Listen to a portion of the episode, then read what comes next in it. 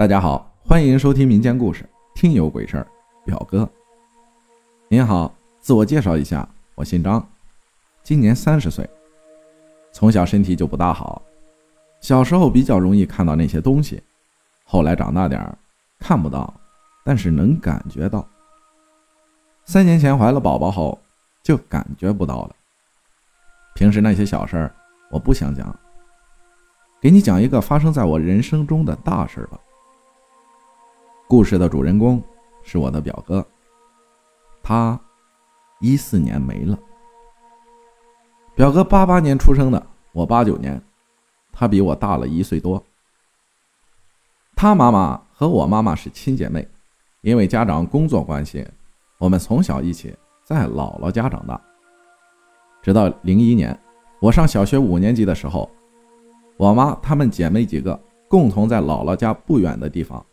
买了一块地皮，盖了一栋楼，一二楼是铺面，三四楼主人，我家和我二姨家在三楼，我家楼上就是表哥家。故事发生在我们楼上，所以不得不重点介绍一下格局，不要嫌我啰嗦哦，不会的。我表哥从小属于那种邻居家的孩子，身高一七六，白白净净的，斯文俊秀，学习好，懂事儿。六岁上小学，比我大一岁，却高了两个年级。从小成绩名列前茅，一直上重点班。零五还是零六年的时候，他参加高考，考出来超出一本线二十七分的成绩，却因为当时还是估分报志愿而报滚了。后来，我们市一中免费特招入他们的重点班让补习，成绩一如既往的好，但是。他没上几个月，开始出现幻听、幻想和迫害妄想症。家里人带着到处看病，一直没看好。说了你大概不相信。就在他精神疾病如此严重的情况下，他的成绩月考还能考第一名。就在第二年高考前的三个月，他的病情开始恶化，经常失踪。我们最远在几十公里外。才能找到人。就这样，我们把他当成一个病人照顾起来。他再也上不了学了。期间，我们打听到有厉害的师傅，开始也从迷信方面给他看病，一直没有起色。直到一三年年底，又找到了一个师傅，他居然看好了我表哥。表哥不再浑浑噩噩，居然想起来自己是谁，甚至想起来。我们小时候一起干坏事的事情，本来这对我们来说是好事儿，没想到却成了他的劫。他一病八年，好不容易好了。虽然他错过了高考，但是三百六十行，行行出状元。大家觉得只要人清醒了，就还有别的路。但是从小就优秀的他自己想不通了。他那几天好像安排后事一样。跟每个人都聊了一下，在一个冬日的深夜里，从四楼跳下去，跳楼自杀。法医鉴定是头着地，当场死亡。诡异的事情要从那个晚上说起。那段时间，因为母亲刚做完一个大手术，需要照顾，所以我在家照顾母亲，没有上班。我大概是每天全家最晚入睡的，十一点睡觉。在他走的那个晚上一点多，我已经进入深度睡眠的时候，忽然一阵重物落地的声音把我惊醒。那声音好像就在耳边，整栋楼十几二十个人只有我听见了。不知道为什么，我当时的心里第一反应就是我表哥跳楼了。